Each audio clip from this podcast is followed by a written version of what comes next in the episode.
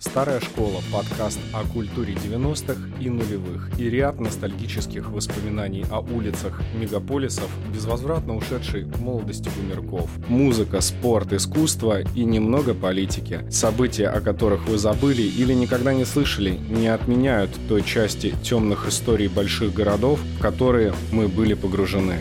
Это была часть нашей жизни. Добро пожаловать в наш подкаст «Старая школа». Это шестой эпизод, и сегодня речь пойдет о футболе 90-х. Сегодняшний выпуск у нас пройдет не совсем обычном формате, поскольку я буду не единственным ведущим, а для такой темы, как спортивные воспоминания, я специально пригласил одного из лидеров мнений в мире спорта, а именно комментатора телеканала Матч ТВ, своего старого знакомого Вадима Фурсова. Привет, Вадим, рад тебя слышать. Взаимно, Саша. Смотри, у нас сегодня на самом деле такая тема в старой школе, как а, вспоминаем футбол 90-х, и ты знаешь, поскольку а, с каждым годом все меньше и меньше людей, с которыми я могу вспоминать песни гражданской обороны, но в том числе и Валерия Карпина, не только как нового тренера сборной России, но в том числе как и игрока Реал Сосиедат, уже, к сожалению, тем более Спартака помнят немногие. А вот ты один из тех немногих людей, с кем можно нормально вспомнить, ну и, собственно говоря, как бы грех э, ввиду твоей профессии не поговорить о спорте.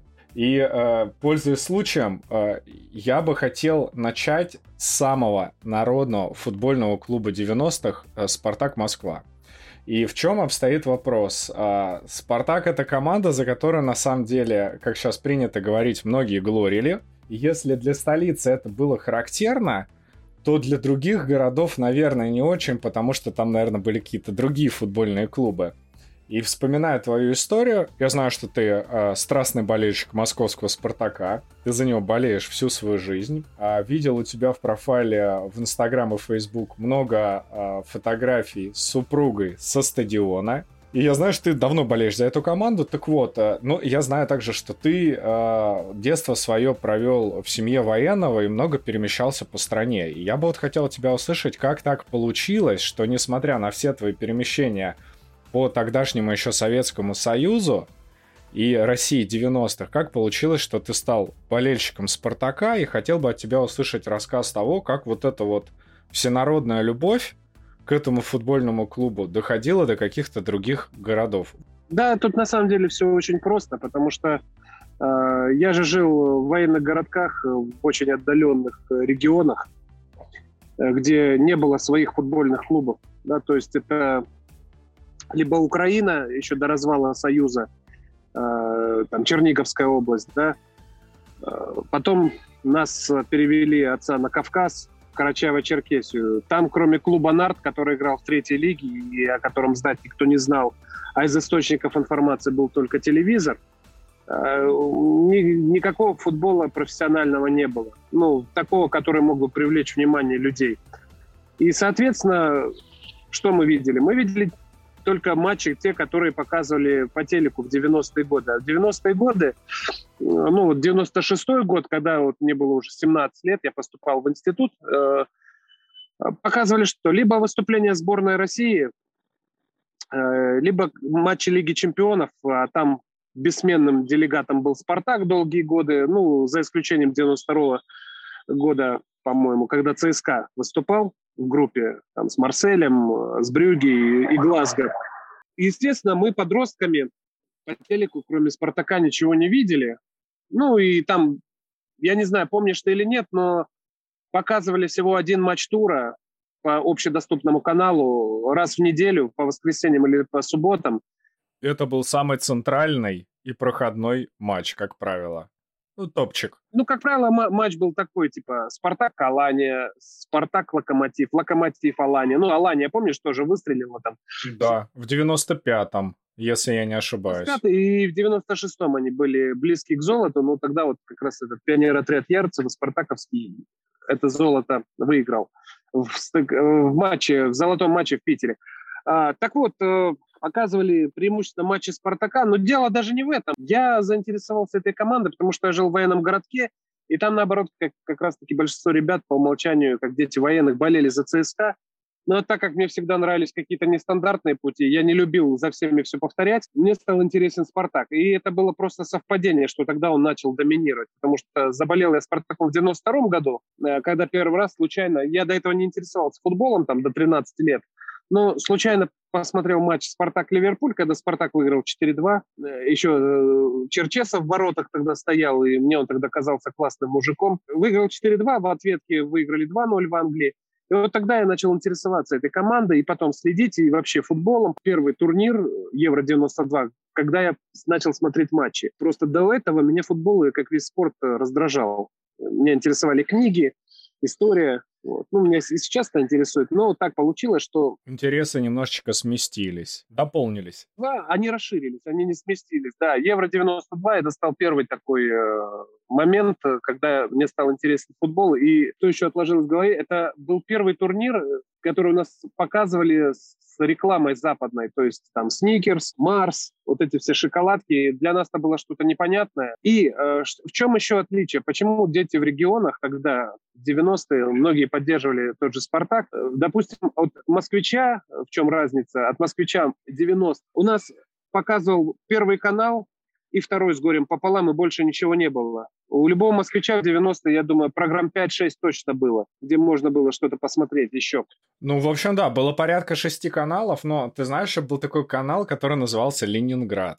Я вот не знаю, помнишь ты или нет. Мне кажется, что, наверное, возможно, на канале Ленинград показывали матчи э, «Зенит» Санкт-Петербург, Возможно, но я не уверен. Слушай, «Зенит», даже если его и показывали тогда, ты же вспомни, тут можно не, не, не совсем, скажем так, литературно изъясняться? Да, конечно, у нас свобода слова. «Зенит» же был в полной жопе тогда, он играл в первой лиге, и ни о, как, ни о каком доминировании «Газпроме» тогда речи нет. И клуб пытались спасать не, не, не единожды. Это был Садырин, первый человек, кто, собственно говоря, там стал принимать какие-то решения, вытаскивать клуб, выбивать какие-то деньги. Была большая чехарда с игроками. Более-менее «Зенит» э, начал что-то из себя представлять, когда туда, в, российские времена, имею в виду, постсоветские, когда туда пришел Морозов, вот, соответственно, он построил команду, которую потом придал ускорение Петержела, потом адвокат, ну и, соответственно, там уже адвокат у УЕФА, но заложил весь этот успех Морозов. Помнишь, Кубок россияне выиграли? Никакими грандами, там еще с Сашей Пановым. Это был середняк, ну, такой дерзкий, но середняк. Вот ты знаешь, помню Панова, но еще помню, у меня а, суть в том, что я как раз в то время жил в коммунальной квартире, у меня а, с соседями были три парня, у них разница была в среднем два года. Привет, кстати, семье Голубевых. Вот, и они были болельщики, болельщиками Спартака, а я болельщик Динамо. Но, тем не менее, у нас как бы вот в чем мы сходились а, в тот момент, мы люто ненавидели вместе, и я, и они, а, Зенит Санкт-Петербург, и самый большой хейт у нас представлял э, игрок э, Герасимец. Если помнишь такого, это аналог э, Филайни вот тех времен, когда у него было огромное сессо на голове, и мы ругались на людей, периодически говорили, блин, ты ведешь себя как Герасимец. Ну вот, собственно говоря, к слову. Я что хотел сказать. Вот, понимаешь, для этих провинциальных ребят, типа меня, которые жили в глуши, вот для них такие команды, как «Спартак», ЦСКА, «Динамо», «Торпедо», ну и чуть позже, может быть, «Локомотив», Понимаешь, это клубы, они, в принципе, и сейчас таковыми являются, для которых место привязки, да, локация, оно условное. Потому что, в принципе, вот эта вот пятерка московских клубов, это, в принципе, достояние всероссийское. То есть э, за ЦСКА болеет по всей России, за «Динамо» по всей России, за «Торпедо» по всей России болеет, ну и уж тем более за «Спартак». Да? Ничего удивительного, что люди из э, глухоманий болели за все вот эти вот клубы. Естественно, когда в том же Пятигорске я учился и с ребятами разговаривал, э, кто за кого болеет. То есть из московских клубов большинство поддерживало «Спартак». Да? Но я и там находил и динамовцев, и торпедовцев, и даже кто-то за паровоз там подтапливал, когда он был еще совсем не такой крутой, он только-только начинал Кубки России выигрывать. Вот, поэтому основной смысл и посыл в том, что вот эти клубы из Москвы, они э, не зациклены так на привязке к своему городу, ну, на, на мой взгляд, да, э, ну, как, там, не знаю, Воронежский факел, э, Краснодарская Кубань, Крылья Советов из Самары, да, допустим. Вот здесь, вот здесь города, где вот один клуб, один город, одна команда, там немного другое восприятие да, своего клуба. Все-таки это защита э, чести твоего региона, конкретно города, показать, что у нас тут в провинции тоже не лыком шито, что мы не просто так вышли в премьер-лигу, высшую лигу, и мы вот тут москвичам сейчас жопу надерем. А вот клубы ЦСКА, Спартак, Динамо, Торпеда, Локомотив – это достояние всероссийское. Старая школа про жизнь. Коль уж мы заговорили о болельщиках, ты знаешь, я вот помню тот э, момент, когда одно время в школе все ходили во всевозможных балахонах и атрибутике Мановар, Коррозия Металла, Ария Алиса, ну и так далее. Exploited Sex Pistols. А потом, знаешь, как так вот эта мода, она резко переместилась в сторону футбола. Ориентировочный год 97-98. Если изначально пытались зацепиться с вопросом, а что ты слушаешь, то со временем этот э, вопрос больше стал склоняться к тому, за кого ты болеешь. И появилась первая футбольная атрибутика, в частности, футбольные шарфы. Вот я очень хорошо помню этот период. Я у тебя хотел спросить, а запомнил ли ты? Скорее всего, запомнил. Я просто ну, слабо себе представляю, где ты был в тот момент. Скорее всего, уже, наверное, возможно, в Кубани или Петрозаводске где-то. Ну и, наверное, у вас тоже там как-то все это проявлялось. В Пятигорске. Ты, ты какой имеешь в виду год? 97-й? Ну, 97-й, 98-й, это же тогда примерно началось. Смотри, я вот последняя пятилетка 90-х, я был в Пятигорске. Ну, то есть, в принципе, это хороший город, э, развитый. Я там учился в университете иностранных языков.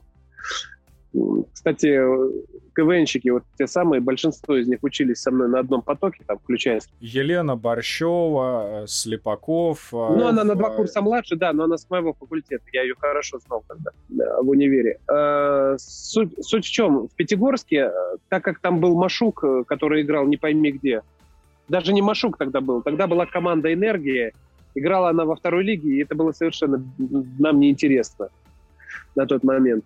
Так вот, в Пятигорске особо приобрести какую-то атрибутику модную э, было сложно. Ну, ты мог поехать на вещевой рынок и купить какую-нибудь э, говнофутболку Манчестера, сшитую где-то в подвале. Вот. Но не более того. Поэтому там, понимаешь, э, вот в регионах, когда я тогда жил, там такого не было. Там все было более размыто, там не было такого фанатизма. Там люди друг друга не клевали на почве любви к клубам, ну, разве что могли подтрунивать. Поэтому даже вот сейчас, когда я там общаюсь с товарищами, которые болеют за другие клубы, они меня пытаются в какие-то вот говнотерки тянуть. Я говорю, ребят, ну вы понимаете, проблема в том, что вам со мной не будет интересно. У меня нет то ненависти к ЦСКА, ненависти к «Динамо». Мне это соперничество интересно исключительно с точки зрения спорта, потому что я болельщик такого кузьмичевско-советского формата ну, если рассуждать вот такими материями, да. Я как, когда ходил на стадион и видел, как беснуются те же спартачи, ну, уже живя в Москве и работая спортивным журналистом, меня совершенно это не вдохновляло, когда там слышал мат, э, грубость какую-то, или когда я пошел, например, с женой даже на обычный болельческий сектор, то есть встают э, два каких-то угашенных э, фэна, им абсолютно наплевать, кто за ними сидят, э, сидит, да, то есть мы встали, и вы вставайте. И плевать, что там дети, да, там стюарды вообще, не знаю, бамбук какой-то курят. На стадионе курить запрещено, эти все дымят, да, там, э, пьяные. Вот. И, скажем так, меня эта вот э, быдлохамская культура, она совершенно не вдохновляет. С другой стороны, ну, это вот если говорить по, про поведение Кузьмоты, да, чтобы не путали это с ультрасами. С другой стороны, история от ультрас, да, фирм, она мне просто с точки зрения журналистики и просто любознательного человека всегда была любопытна. Там, я читал книги там, того же Лекуха, листал там Дуги Бримсона. Вот это было, безусловно, любопытно, как это все зарождалось, становилось и так далее. Но это совершенно другой калинкор. А если говорить про вот быдло Кузьмичей, ну, честно сказать, мне такое не нравится. Везде, наверное, было по-разному, потому что я своего детства помню, что все было в «Спартаке». Если ты выходишь на улицу, все поголовно в шарфах «Спартака», и вот, ну, я скажу, вот прям положа руку на сердце, мне было нелегко. У меня «Динамо» — это семейный клуб, у меня за «Динамо» болели все, как бы дед, дядя, ну и у меня как бы реально э, вариантов не было болеть за другой клуб, потому что все болели за «Спартак», а я еще ничего не понимал в футболе, но видел, что все болели за «Спартак», и я хотел по инерции тоже болеть за «Спартак». Я пришел домой, спросил у своего легендарного дяди, за кого он болеет, он сказал за «Динамо», я сказал за «Спартак», и мне прям стало стыдно, потому что он посмотрел на меня так, что даже подключилась бабушка из кухни и сказала, Саша, у нас в семье так не принято, и я понял, что я оступился. Ты знаешь, вот продолжая твою мысль, Может быть, если бы я в эти годы жил бы в Москве, да, то вполне возможно, я опять пошел бы по иному пути. Я же рассказывал, О, что... да, просто понимаешь, у тебя ситуация, что я понимаю, что тебе тоже было сложно, потому что, ну как, типа, военная семья, там все топят за ЦСКА, там ЦСКА это вообще святое. И вдруг появляется один там юноша... Отец, отец у меня вообще был безразличен к футболу, и в семье никто особо... Это я вот такой первый пошел, кто стал этим интересоваться плотно. Так, батя смотрел там, знаешь, матчи сборной, ну, как обычный человек. Понимаешь, это с одной стороны, вот. А с другой стороны, еще был, был, еще был социум вокруг. Вот представь себе, ты приходишь в школу, у тебя все болеют за Спартак, и ты болеешь за Динамо. И это конфронтация. И ладно, если бы кто-то был там за ЦСКА, но их тоже там были единицы. И вот эта конфронтация, она там условно проявлялась в любом конфликте, абсолютно в любом, потому что это как бы подростки, а подростки это типа доминирование, вот неконтролируемый выброс гормонов, это все, ну... Но я думаю, если ты был в столице, однозначно ты болел бы не за «Спартак». Напомни, а... это ты сейчас имеешь в виду там 97-2000 год где-то? Ну вот, да, да, да, ну до 2000-го, да, это вот все только начиналось. Слушай, там, это типа, же... Всегда времена, когда Динамо тренировали люди типа Петрушина. Да, слушай, ну Петрушин это уже плохой период. Вот Адамас голод... Ну, типа, да. Лаки Зибор там. Вот, да, ну все про, да, все, вот эти типа, да, типа смотри, понимаешь, там просто когда, ладно, 98-й, когда был Адамас Голодец, бронза, все еще, но тут даже, понимаешь, не, не в местах. Бестовым, это был последний 95-й, да, но это и еще... Когда в финале э, топил за ротор активно. Ну, Ротор тогда был бесконечно прекрасен с Веретенниковым, и это и, был и, не, и не потому, что мне, мне чем-то не нравилась «Динамо», просто мне хотелось, чтобы провинциальная команда выиграла трофей. Ну да, в этом тоже есть там определенная закономерность, но суть в том, что, ну, стоит как бы сделать ремарку, что 90-е годы — это тотальное доминирование Спартака. И ладно бы, если бы только на внутренней арене, потому что если мы вспомним игры в Лиге Чемпионов, были обыграны Аякс, например, Кот, 98-й год, если я не ошибаюсь. Это, это Кубок УЕФА был э, с, Аякс, да. с Аяксом. Да, ну типа не суть. А, Кубок УЕФА... Ну, там получилось, э, если ты помнишь, э, мы стык сенсационно вылетели от Кошицы. Да, что-то было проигрыш Кошица. Да, вообще все были в недоумении, как же так. И попали тогда автоматом Кубок УЕФА, в котором не было тогда никаких групп, сразу шли игры, игры на вылет. И тогда мы повыбивали очень достаточно крепких соперников. Вот тот «Спартак», он был очень интересен, и понятно было, что Кошица был сугубо несчастный случай, потому что на пути а, к полуфиналу, когда дошли до полуфинала, на Интер попали, который был тогда лучшим клубом мира, безусловно, с Рональдо. На минуту тогда там играл сам Рональдо. Да, вот и вот, Спартак-то с, ним, спартак с ним бодался далеко не как плохо. Там, ну, оба матча там что-то 2-1, да, 1-2, да, 2-1, и бы, и вот сейчас, опять-таки, возвращаясь, неудивительно, что болели за «Спартак», потому что объективно на тот момент самую яркую игру из всех российских клубов он и показывал-то, если вот так, по справедливости, по объективности. И тогда же, помнишь, убирали команды из приличных чемпионатов, может быть, и не гранды, но тогда выкинули Валидолит, Карлсруэ. Карлсруэ, да, тогда в Бундеслиге Карлсруэ на минуточку. С Гёслером было... во главе действительно была команда яркая, симпатичная. Там, и, и что мне нравилось, там легионеров, ну, Робсон впереди, и все. Да, Остальные все ребята э, русскоговорящие, то есть Россия, Украина. Ну, ну то сути, есть да, украинцев мы никогда там... легионерами не воспринимали. Ну да, тот же Цимбаларь с Одессы, что кто-то типа считал его ну, украинцем. Ну, Цимбаларь, он с, с гражданством России, я имею в виду вот ребят, которые там играли, например, за сборную Украины, типа Парфенова, да, а, Тяпушкин еще был чуть раньше, там, в 90-х, тоже же вратарь сборной Украины. Да, ну, ну да, помнишь, еще Муксин, Муксин Мохамадиев был в атаке, э, таджик, да. вот, игравший за сборную России, там один матч, по-моему, сыграл.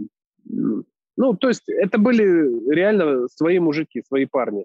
Хотя, ты знаешь, вот э, спустя годы кто-то действительно стал, остался таким же приятным и приветливым человеком, а кто-то, вот, я понимаю, что, ну, те, э, на кого я смотрел, открыв рот в детстве, да, там, в юности, и уже будучи спортивным журналистом, с кем столкнулся, я бы такое испытал определенное, скажем так, разочарование. Но и вот сейчас, вот сейчас я не могу тебя, извини, что перебиваю, не могу не спросить, вот сейчас, извини, не могу не спросить. Э, вчера смотрю твою сторис, или позавчера, не суть, вот, только что. А, ты берешь интервью у нового тренера сборной России Валерия Карпина. Вот, к да, слову, Валерий Карпин. Да, неважно, не, короче, смотри, я открываю э, профайл Матч ТВ, открываю сторис, вижу ты общаешься с Валерием Карпином. Валерий Карпин – суперзвезда футбола 90-х. Звезда московского спар- Спартака, звезда Реал Соседат, ну, как бы, вот сейчас он сборной, вот просто у меня, насколько я помню, вот все, кого я ставил, знаешь, какой-то там в красный угол, как икону, в итоге, на самом деле, в жизни оказывались не очень приятными людьми. Вот глядя сегодня на Валерия Карпина, который уверен, что, наверное, как игрок тебя привлекал во времена ты там юности, молодости. А какие, ну вот на сегодняшний момент он вызвал вообще у тебя плюс-минус ощущения? Ну, самое основное, какие ощущения? Вот как ты думаешь, как тренер, сможет ли он справиться все-таки? Нет, я вообще не верю Валеру, вот совершенно. Просто у нас народ такой, который любит очаровываться харизмой и брутальностью, и, и это все, что у него есть.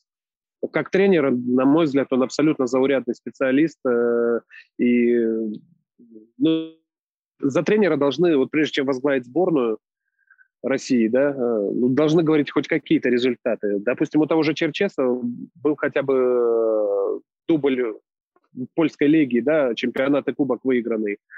У Валеры какие достижения? Ну, в «Спартаке» два серебра. Ну, кто это будет считать? Э, с Ростовом он просто удерживал его в середняках.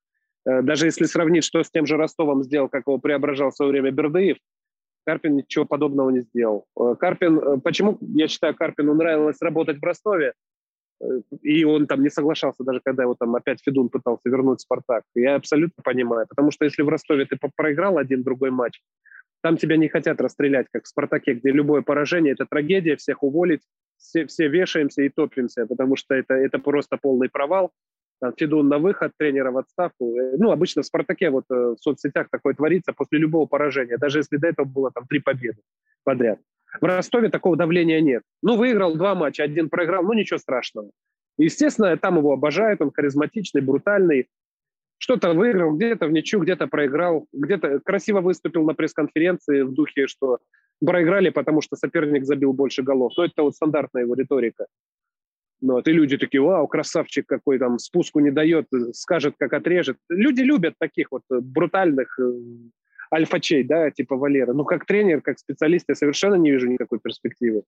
Вот совершенно. Он просто берет всех своим каким-то вот этим злобным очарованием. Да, и, собственно говоря, и разговор у меня с дерзостью, да. Я не понимаю, мне это лично не нравится, но большинству, как мы видим, оно э, вполне себе вкатывает. Старая школа про жизнь. Вот говоря о харизме, там, о очаровании юношеском каком-то, я сейчас на самом деле немножко тему сменю и плавно перейду э, вспоминать. Конец 90-х на российском телевидении, на РЕН-ТВ впервые появляется обзор на английскую премьер-лигу. Э, комментатором вот обзоры все эти на самом деле ведет э, Елагин. Ты пом- помнишь этот момент, застал? Э? Конечно, конечно застал. Я просто И мне кажется, помню, это, что... это было, скажем так, очень прикольное время именно вот того английского футбола на арене с голосом Елагина, потому что он Елагин, он, знаешь, он какой-то вот такой уютный, то есть Ламповый. он очень атмосферный. Да, да, ты вот садишься и прямо влипаешь в этот экран, и он как будто к тебе в гости пришел. И То он так ты не мягко вот там... все он настолько мягко, мягко но с сознанием деталей. Он же нам все это доносил, он нам рассказывал. У нас не было интернета, да? Мы благодаря ему узнавали, кто эти люди, да. Слушай, а там, на самом деле, знаешь, что прикол был? Я как-то смотрел э, то ли на Око Спорт, какую-то передачу, то ли в Ютубе видел. Он рассказывал о том, что все... Ну, я помню, что матчи шли, на самом деле, с опозданием в неделю. То есть, условно, если шел там 16-й тур, то он говорил только о 15-м. Сейчас это делает Хаит и Теленгатор плюс-минус вот в таком формате. Вот, ну, тоже прикольно. Но в целом, как бы, я помню, что оно шло, типа, задержкой на неделю, и у него, как он рассказал, у него, типа, была якобы целая неделя для того, чтобы правильно это комментировать. А он никогда не был спортивным комментатором. И он всевозможную информацию, там, где мог только узнавать, он узнавал, доставал, и у него был огромный запас времени для того, чтобы неделю это комментировать. И он очень много времени и дублей на это тратил. Ну, якобы Сьюсон. Я, насколько знаю, он человек с театральными навыками, и, по-моему, даже играл в каком-то театре или играет. Вот, поэтому он, в принципе, ответственно подходил к делу, и учитывая те условия, которые, может быть, в каком-то смысле благоприятно для него складывались, он их э, грамотно по уму использовал э, для себя и для того, чтобы зрителю э, того времени быть интересным и зарабатывать, опять же, себе имя, репутацию. И вот такие плотные ассоциации с, э, спустя 20 лет, что английский футбол пришел к нам э, в массы в Россию, да, с, с Елагиным. Ну, ты знаешь, я тебе хочу сказать, мне вот часто не хватает комментаторов именно того времени, потому что были Озеров, Маслаченко, Гусев. Но вот харизмачи... харизматичность Маслаченко, кстати, тоже спартаковца. Я ради интереса иногда включаю вот старые матчи в Ютубе с этими озвучками. А, а на что я обращаю внимание? Там, конечно же, вот у тех комментаторов того времени, там даже у Перетурина, у Гусева, потом, ну, вот все, кого ты перечислил, Саркисян, у них там стилистически все совершенно иначе было. То есть там были люди, влюбленные в футбол и в этих игроков. То есть они, если их и критиковали, то они их критиковали, а не троллили. Сейчас эпоха другая. Сейчас, в принципе, э, комментаторы э, — это какие-то полухипстеры в большинстве своем. Это я сейчас не в негативном контексте говорю, но просто стилистически подача совершенно другая. Вот. И, возможно, молодежи заходит именно эта манера. А для нас это просто больше такая тоска по юности, что ли, по молодости, потому что это ассоциируется с нашим вот этим вот периодом, когда все казалось прекрасным, зеленым и цветущим. Не, я не говорю, что сейчас мы живем в Мордоре сером, но а, когда у тебя новизна ощущений, когда ты молодой расцветающий человек, да, там тебе 22 года, жизнь вся на пороге, вот. Естественно, ты более эмоционально, более ярко все воспринимаешь, что вокруг тебя происходит. Соответственно, и футбол с этими голосами из детства, добрыми, советскими такими, да, поставленными. А, вот как бы я так вижу ностальгию большинства. Я бы вот не стал бы сравнивать, да, допустим, я не люблю вот этих э, параллелей, когда говорят, вот, раньше это были профессионалы. Не, ну смотри, а давай объективно. Я, мы же не сравниваем, мы вспоминаем. Не, не, Сань, я, я объясню, к чему, чтобы пока мысли не потерял. Я больше чем уверен, что вот те, кто пишут э, там в интернетах, вот там Озеров, вот там Маслаченко, дай им сейчас микрофон гипотетическому вот в воскресенье, их также обострут в комментариях. Вот, и, и, и не скажи, кто это, да?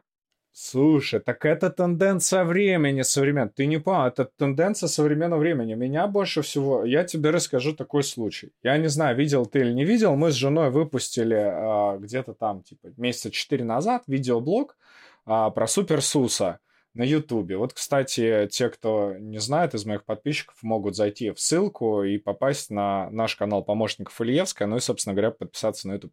И мы там набрали прилично, ну, порядка там 120 тысяч просмотров. И там было 5 тысяч комментариев. И я тебе хочу сказать, вот меня больше всего удивило а, то, что человек тратит время на то, что он пишет какой-то длинный коммент, для того, чтобы выплеснуть какую-то агрессию или злобу. Излить хейт. Да, я понимаю, что там я не доллар, чтобы всем нравиться. Я не идеальный человек. Возможно, моя жена тоже, но я так не считаю. Для меня она идеальная. Но вот там прям люди, они прям, понимаешь, прям целенаправленно. И они пишут, и остановиться не могут. И они прям захлебываются этой злобой. Ну, просто а, да, да. я, ну, я не пишу, например, негативные комментарии, потому что ну, наверное, мне кажется, типа, а кому вообще интересно мое мнение? Ну, кому оно зачем? Ну, вообще, ну, это, мне кажется, это детская я история. Вот сейчас подхватываю твою мысль. Вот ради прикола. Иногда я просто подписан на твиттеры людей с, с разными политическими взглядами. Просто ради интереса, чтобы понимать тенденции, да, какие происходят. Но я не ввязываюсь там в эти холивары в комментариях. Но что меня удивляет? Вот зайдешь к условному там Соловьеву, Симонян или э, Захаровой. Там вся Украина по-любому же, да? У, да, там, во-первых, вся Украина. Даже на Фейсбуке Первого канала, когда они свои сюжеты выкладывают, не имеющие никакого отношения к Украине, там обязательно будет э, хейт с Украины. Вот. И у меня просто вопрос, а нахрена вы это вообще все смотрите? Вот, если вам это все противно. Э, даже, допустим, знаешь, вот условно там Захарова повесить какую-нибудь фоточку, ну, типа там, хорошо в деревне летом, и там будет гусей пасти с палочкой, э, ей все, все равно напишут в комментариях, вот ты тут гусей пасешь, а там-то твои там соотечественники кого-то убивают, понимаешь? Я думаю, если вам это все противно, мерзко, нафига вы на это, во-первых, подписываетесь, а, а во-вторых, вам что, делать больше нечего, сидеть вот это и тратить время на этот комментарий. Мне, допустим, если человек какой-то неприятен своими политическими взглядами, то я максимум там ему смайлик гневный шлепну или там хохочущий. А, вот. Ну, типа сарказм. Да, и, или если увижу, что кто-то что-то упоротое пишет, чтобы это больше не отсвечивало, я просто забаню, и все. Вот прямо сейчас, не, извини, что перебиваю, прямо сейчас, не отходя от кассы, я, я, кстати, тоже есть в Твиттере, и я прямо сейчас тебя нашел в Твиттере, добавил. Я, он у меня просто друзья. как болванка, я, я, я его, он у меня есть для того, чтобы читать другие твиттеры. Но знаешь, в чем прикол? Я увидел там фотографию тебя и комментатора Гусева. Вот прям так в тему нашего подкаста сегодня. Хлоп, захожу и тут же вижу ты и Гусев. И, ну, это я мой так понимаю, что это... вдохновитель. Это вот знаешь, когда, там, допустим, какие-нибудь э, рок-музыканты, там, например, условно говоря, Ингви Мальстин говорит, э, что Ричи Блэкмор его учитель, хотя Ричи Блэкмор ему ничему не учил, более того, Ричи Блэкмор его даже терпеть не может. Но смысл в том, что Ричи Блэкмор своим творчеством, своим искусством в свое время вдохновил парня из другого поколения.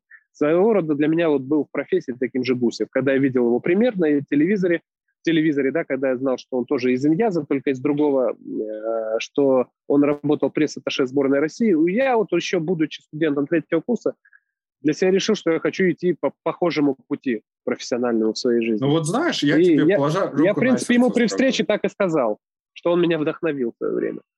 А вот мне он почему-то как комментатор не нравился. Я ему симпатизировал, потому что я знаю, что он болельщик московского «Динамо». Это единственная причина, по которой я ему симпатизировал. А вот как комментатор, ну, я не знаю почему, не заходило мне. Ну, это вкусовщина. Это матче... вкусовщина. Его, его, же, его же нельзя назвать некачественным. Не, не, не вкус. Просто у него свой стиль, который мне вот что-то как-то не заходит. Но в целом, безусловно, это там крутейший профессионал. И, ну... Да, это вкусовщина, потому что, допустим, у того же Уткина, как у комментатора, полно фанатов, а мне вообще безразлична его манера. Я ни, никакого восторга, источников для восторга для себя там не черпал. А вот у меня ну, наоборот, мне нравится. Мне вот очень э, нравится я... Уткин, и я помню его, знаешь, вот этот как футбольный ну, клуб был в 90-х. Э, Ты смотрел футбольный клуб? Программа мне нравится, я ее сейчас в Ютубе смотрю. Мне нравится он как э, журналист, как обозреватель с его чувством там сарказма и так далее. Оно прикольное. Старая школа про жизнь.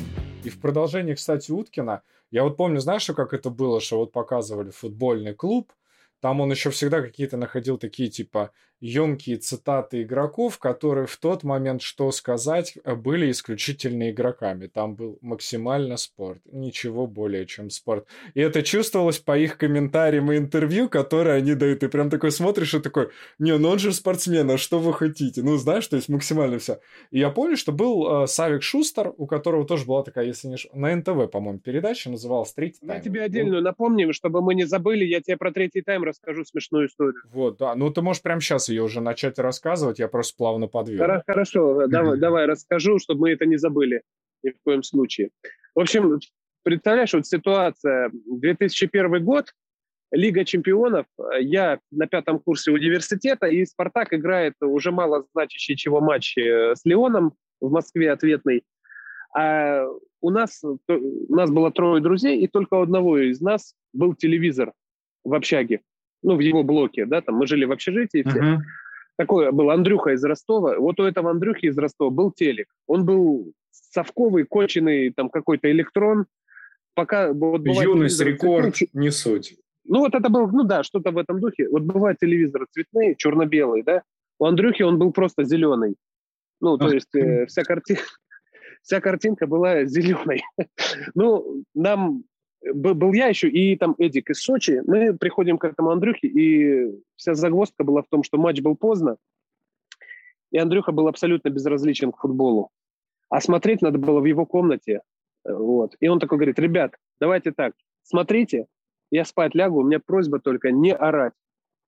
Э, мы говорим, ну, конечно же, мы не будем орать. Вот. Ну, и мы сидели там, подскакивали. Матч тут закончился 1-1. Э, мы благополучно, как всегда, не вышли из, из группы. Вот. Причем начинали тогда оптимистично, потому что Арсенал грохнули там на старте, но потом нас Леон во Франции э, отымел жестко. А, вот. Короче, матч заканчивается 1-1. И постепенно, значит, э, все сворачивается, и мы с Эдик друг на друга смотрим, Андрюха дрыхнет, храпит. Я говорю, слушай, телек пока не выключаем, потому что сейчас начнется третий тайм с Савиком Шустером. Ну, я этому Эдику говорю. И тут Андрюха, видимо, что-то сквозь сон ему долетели какие-то, как сейчас говорят, триггеры в мозг. Он подскакивает. Какой, блядь, еще третий тайм? Вы что, совсем попутали?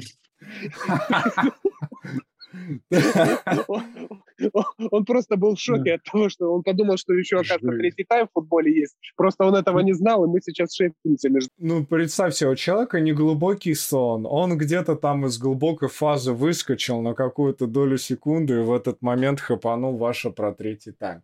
Слушай, ну я тебе хочу сказать, что на самом деле передача Савика Жо, вот если вообще там, ну я не буду сравнивать, но вот футбольный клуб, э, футбольный клуб был прям такой супер-супер хит, а Савик Шустер это что-то, знаешь, такая вот какая-то старая школа, потому что он при приглашал, как правило, каких-то там таких а, алдовых игроков, и там была, типа, что-то им нужно было забить в шестерку, в девятку футбольный матч. Ну, и оно такое, знаешь, было. Вот старшее поколение смотрело, вот там, особенно мой дед, дядь, прям вообще на ура. А я сидел, вообще ничего не понимал. Но я думаю, что если бы сейчас а, Сал Михайлович, пользуясь случаем, передаю ему привет, а, вот, э, возобновил бы эту передачу и, например, бы позвал бы там Валерия Карпина, условно, ну, Лаки Изибор уже понятно, что нет, он, к сожалению, ушел в мир иной, но сегодня мы его вспоминали. Или, например, бы позвал бы там э, Олега Терехина, кого там еще, ну вот кого-то, знаешь, там Точилина, вот э, Динамо, каких-то там старых, э, Горлуковича, например, вот, кого ж мы сегодня вспомнили, Горлуковича. Вот это, я бы прям тебе честно скажу, я смотрел бы с огромным интересом и удовольствием, но опять-таки, О, видишь, Сань, это, это, ты, это ты бы смотрел, а... Да, а вот, а мой сын бы уже бы ему бы уже, понимаешь, не зашло, Криштиану Роналду нет, а Месси нет, и все это такое. Поэтому тут ну и, собственно говоря, Дзюбы тоже, поэтому уже и рейтинг, соответственно, тоже. Я, насколько знаю, ну, я достаточно поверхностно слежу с ситуацией. Если мы говорим про Савика Шустера, он, по-моему, глубоко сейчас в политической какой-то журналистике. Последние 20 лет, да, у нас в Украине очень Какие-то ток-шоу он очень... ведет, да? Да, да, слушай, у него все в политике, и вся политика в Украине, и Ч- я с ним... Честно, честно скажу, Последнее, что я с ним видел, это когда пранкер Лексус дозвонился под видом какого-то там воина и начал матюкаться в эфире. Больше ничего не видел. Я тебе скажу такую историю. Она абсолютно, наверное, не для подкаста, но я расскажу. А, она связана с моей... Ты же потом смонтируешь. Не, но этот, этот момент, не, этот момент я оставлю прям реально. Это так, знаешь, такое. А у меня Савик Шустер, это на самом деле связан с Майданом, потому что однажды я был на его дне рождения среди там многочисленных приглашенных лиц, и представь себе, а, вот его день рождения, все очень круто, очень ярко, его коллеги сделали ему реально шикарный, очень э, хороший такой день рождения. Э, одним из режиссеров-постановщиков его дня рождения была Лида не смачная, вот, и представь себе, что на следующий день начался Майдан. И вот у нас там у ряда приглашенных, вот почему-то теперь Савик Шустер, ну, при этом, знаешь, там условно, да, да еще до начала Майдана у него там вся и оппозиция, и э, люди Януковича, они там все тусовались у него в студии, потому что его ток-шоу, оно было реально центровым, и «Свобода слова» не зря так назвали этот проект, потому что это единственное а было там максимально... на Интере? Да, оно, по-моему, выходило на ин... то ли на Интере, то ли на плюсах, на Интере, по-моему, да. И оно вот выходило, это был прям единственный такой глоток свежего воздуха. Это ж оттуда стартанул, а, господи, мэр Киева Кличко с вот этой известной фразой «Завтрашний день могут смотреть не все», да, это все его эфиры. Да, да, да, я помню.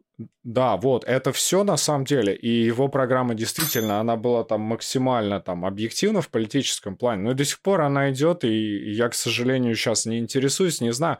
Но мне кажется, что не потеряла актуальность. Я, кстати, ты сейчас вспомнил, ну, так немного оф топ но я же общался с, с обоими братьями Кличко. Еще когда до всей, этих, э, до всей этой заварушки, это был 2012 год, чтобы не 11 Кличко тогда боксировал в Москве с Мануэлем Чаром, и приезжал, он проводил открытые тренировки. Вот, на разогреве перед концертом его жена исполняла песню, господи, Селин Дион, помнишь, «Cause I'm a lady», что-то там, тра-та-та-та-та-та.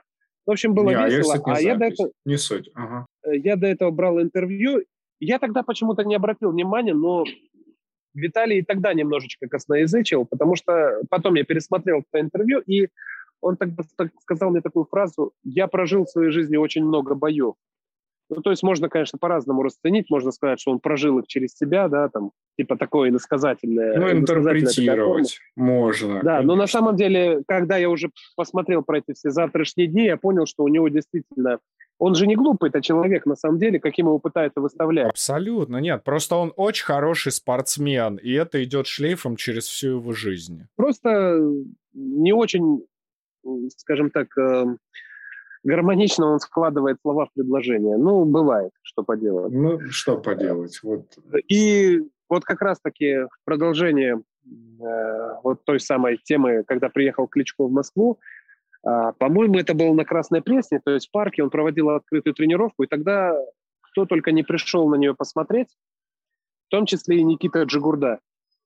Вот. Ну и так как у меня была цель, как у корреспондента, набрать побольше синхронов ярких, интересных, да, таких. Уже тогда шла тенденция к этому, да, чтобы просмотры, еще что-то, хотя еще не было Ютуба.